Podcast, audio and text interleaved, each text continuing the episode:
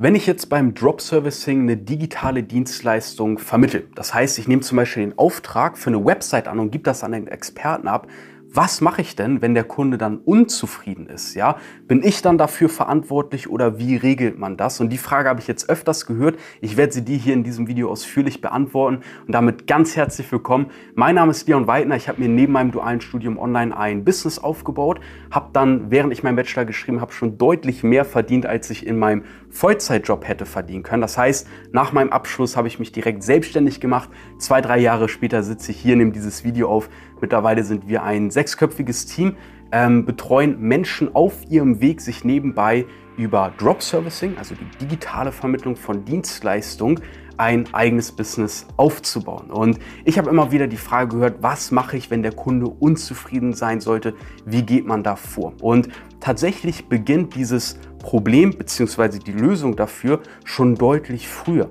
Und zwar bei der Auswahl des Dienstleistung, äh, Dienstleisters oder Experten und vor allem auch bei der Zahlungsabwicklung bzw. bei der vertraglichen Regelung, die sehr, sehr einfach und sehr simpel ist. Ja? Bedeutet folgendes: Es gibt klare Kriterien, anhand derer man erkennen kann, ob ein Dienstleister und Experte gute Arbeit oder schlechte Arbeit macht. Ein simples Beispiel ist dafür, hat dieser Dienstleister äh, Kundentestimonials, das heißt ähm, Berichte, Case Studies, Feedbacks, ähm, Feedback-Videos, ja, irgendwie äh, äh, schriftliche Dinge, wo Kunden von ihm gesagt haben, hey, das war unsere Ausgangssituation, das wurde bewirkt oder wo einfach gesagt wird, hey, wir sind glücklich mit der Zusammenarbeit, sind das viele Feedbacks. Einfach das ist schon mal ein Kriterium dafür, dass da gute Arbeit geleistet wird, ja. Da gibt es auch noch ein paar andere Punkte, aber ich will hier nicht zu sehr ausschweifen. Das heißt, man kann im Voraus schon prüfen, wird da gute Arbeit geleistet. Und das ist essentiell, weil eben, wie gesagt, die Arbeit ja von dir abgegeben wird. Das heißt, das Fulfillment dann, ja, die, die, die Ausführung des Auftrages macht ja dementsprechend der Experte. Das heißt, jetzt kommt der nächste Punkt. Es gibt verschiedene Möglichkeiten der Zahlungsabwicklung. Man kann zum Beispiel eine klassische Rechnung schreiben, die irgendwie versenden. Sende ich die jetzt an den Kunden, sende ich die jetzt an den Experten. Das ist alles zu kompliziert. Wir wollen es uns einfach machen. Das heißt, wir arbeiten zum Beispiel mit unseren Kunden ähm, über Copecard. Copecard ist ein digitaler Zahlungsanbieter. Ich verlinke dir auch mal Copecard hier in der Videobeschreibung, dann kannst du dir die angucken, ähm, kannst dich da gegebenenfalls anmelden und das Ganze für dich verwenden. Das heißt, jetzt kommt das Interessante. Copecard gibt dir die Möglichkeit, dass du ein sogenanntes äh, Joint Venture einrichtest mit dem Experten. Das heißt, ich habe jetzt einen Kunden, der möchte zum Beispiel ein neues Logo, sagen wir mal für 1000 Euro. Und ich habe jetzt eine Marge von äh, 20 oder 30 Prozent, die davon an mich gehen, weil ich ja dem Experten quasi einen neuen Kunden, einen neuen Auftrag bringe, ohne dass der irgendwas dafür tun musste, sondern ich bringe ihn den einfach. Jetzt machen wir folgendes. Wenn es dann zum Abschluss kommt, das heißt, der Kunde sagt, let's go, lass uns das Logo machen, und es wird gebucht über Copecard, dann wird diese Zahlung automatisch aufgeteilt. Das heißt, der Experte bekommt sofort seinen Teil und ich bekomme sofort automatisiert meinen Teil. Und das Angenehme ist eben dann auch, ähm, ab dem Punkt arbeitet dann der äh, Kunde, den du gerade sozusagen gebracht hast, mit dem Experten, mit dem Dienstleister weiter zusammen in Bezug auf das Logo. Man kann dann auch zum Beispiel von sich und seinem Team sprechen. Man arbeitet dann ja eben auch wirklich als Team zusammen und angenommen, der äh, Designer ist jetzt zum Beispiel der äh, Helmut. ähm, Shoutout an dich, Helmut, der tatsächlich wirklich viel für mich designt ist, der erste Name, der mir eingefallen ist. Ähm, angenommen, der Designer heißt jetzt Helmut und der äh, Kunde, der hat jetzt irgendwelche Wünsche. Dann stellt er diese Wünsche dann eben entsprechend auch an den Helmut und macht mit dem eben alles weitere, weil Helmut dann so gesehen für das Fulfillment, für die Ausführung der Dienstleistung verantwortlich ist. Hinzu kommt noch ein wichtiger Punkt. Natürlich hat ein gut ausgewählter Dienstleister und Experte, der scheinbar gewissenhaft, vielleicht auch schon über einen längeren Zeitraum seine Arbeit macht, ein großes Interesse daran, dass ähm, die Dienstleistung, die er macht, richtig geil ist, dass der Kunde glücklich ist, dass ähm, da auch vielleicht Folgeaufträge für dich und ihn äh, entstehen. Natürlich hat der Dienstleister auch ein Interesse daran, dass du weiterhin Aufträge an ihn vermittelst, weil das ist natürlich eine der geilsten Sachen, die einem auch als Dienstleister passieren kann. Du als Drop-Servicer, du als digitaler Dienstleistungsvermittler hast einen unheimlich hohen Wert, sowohl für die Kunden als auch für die Dienstleister und Experten. Das heißt, da herrscht ein sehr großes Interesse. Und natürlich möchte niemand mit schlechter Arbeit dastehen, weil selbstverständlich spricht sich schlechte Arbeit auch gewissermaßen rum. Ja, und irgendwann wird dann Bogen um diese Leute gemacht. Das heißt, das sind zusätzliche Sicherheitsfaktoren, die da auch mit reinspielen. Aber wie gesagt, die Lösung beginnt vor allem in der Vorarbeit, dass man ganz genau schaut, ist das ein guter, ein legitimer Dienstleister und Experte. Ja? Und so kann man das Ganze dann sehr, sehr leicht über die Zahlungsabwicklung äh, regeln, dass du direkt deinen Teil bekommst, der Experte bekommt direkt seinen Teil. Ähm, die stehen dann im Austausch, du bist sozusagen raus während des Fulfillments, darum kümmern die sich und kannst dich wieder auf das Wesentliche konzentrieren und zwar zu schauen, wer könnte dieses Angebot benötigen, dieses Angebot zu präsentieren und dann eben den Auftrag anzunehmen und weiter zu vermitteln.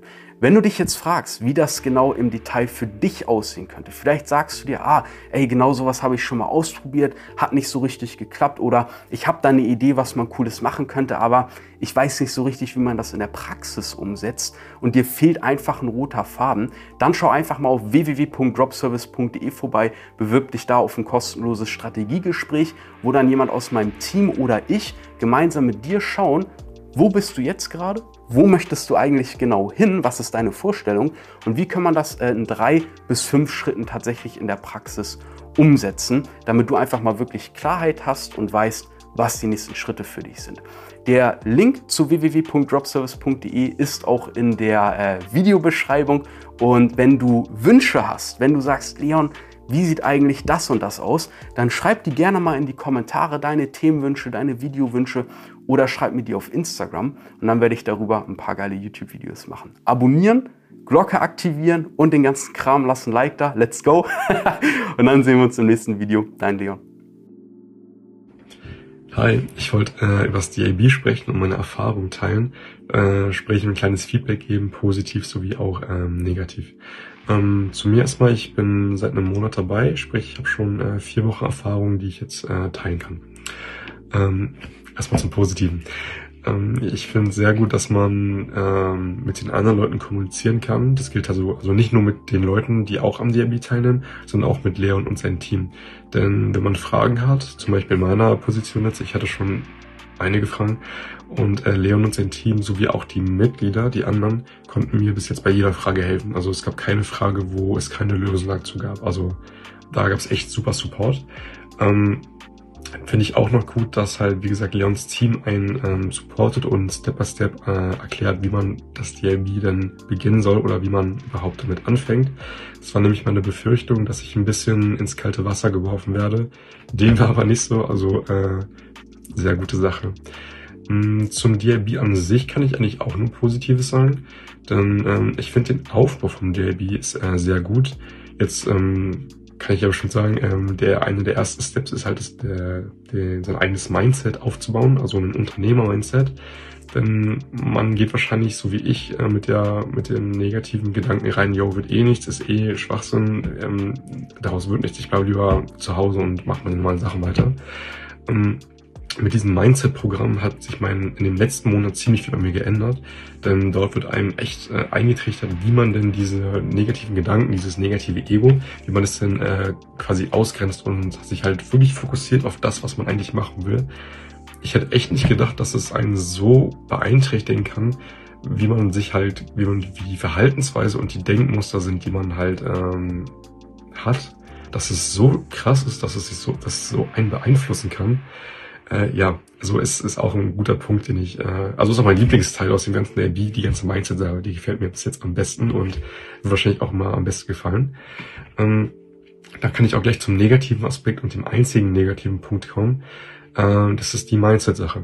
Wenn man jetzt mit einem negativen Mindset immer noch die ganze Zeit weiterarbeitet und sich sagt, yo, das wird nichts, ich will nicht arbeiten, ich habe keine Motivation, dann ist es, glaube ich, auch nicht was für einen. Also ich habe das selber gemerkt, ich war eine Woche krank und habe dann nicht wirklich äh, was gemacht, beziehungsweise gar nichts gemacht. Also ich war, ich war einfach down und hatte keine Motivation und dachte mir dann wieder, wo ich gesund war, yo, ich kann's hinschmeißen. Aber zum Glück hatte ich dieses Mindset-Training abgeschlossen und wusste halt genau, ähm, dass es dieses Ego ist, dieses, was mich nicht aus der Komfortzone rauslassen will. dadurch habe ich natürlich dann weitergemacht, bin jetzt viel weiter, als ich äh, davor war, hab, äh, bin jetzt kurz vor meinen ersten Abschlüssen.